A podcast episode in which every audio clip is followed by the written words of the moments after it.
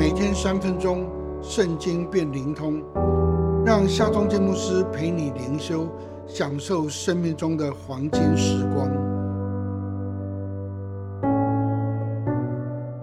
耶利米书第十五章第十六节：耶和华万军之上帝啊，我得着你的言语，就当食物吃了。你的言语是我心中的欢喜快乐，因我是称为你名下的人。先知耶利米泪眼汪汪，昼夜不息，为犹大百姓认罪祷告。只不过，上帝的回应让先知更加痛苦跟挫败，因为上帝说：“虽有摩西跟萨母尔站在我面前代求。”我的心也不顾惜这百姓，你将他们从我眼前赶出，叫他们去吧。犹大百姓一再招惹上帝愤怒，不愿意悔改，上帝只得任凭他们。因此，上帝说：“我也不再顾惜他们。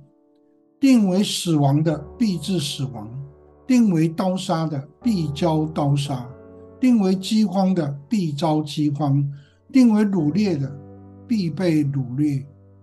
其实，上帝对他指明的要求，并不是他们做不到的。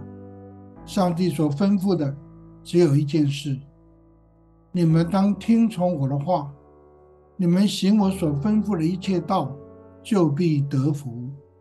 先知耶利米自己所行的，正是百姓的榜样，所以他向上帝自白说：“上帝啊！”我得准你的言语，就当食物吃了。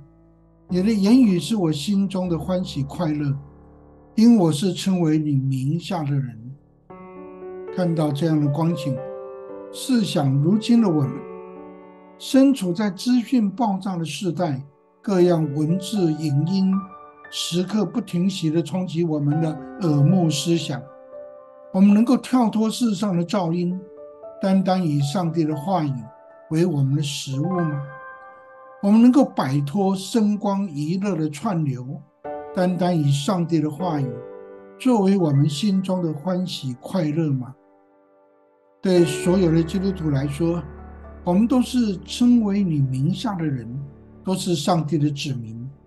但愿我们天天以上帝的言语为食物，时时以上帝的言语为我们心中的喜乐。让我们来祷告吧，全能的上帝啊！我们虽然活在一个声光四射的世界，但我们要来求告你，求你保守我们的眼睛、耳朵、口舌、心思，让我们单单渴慕你的言语。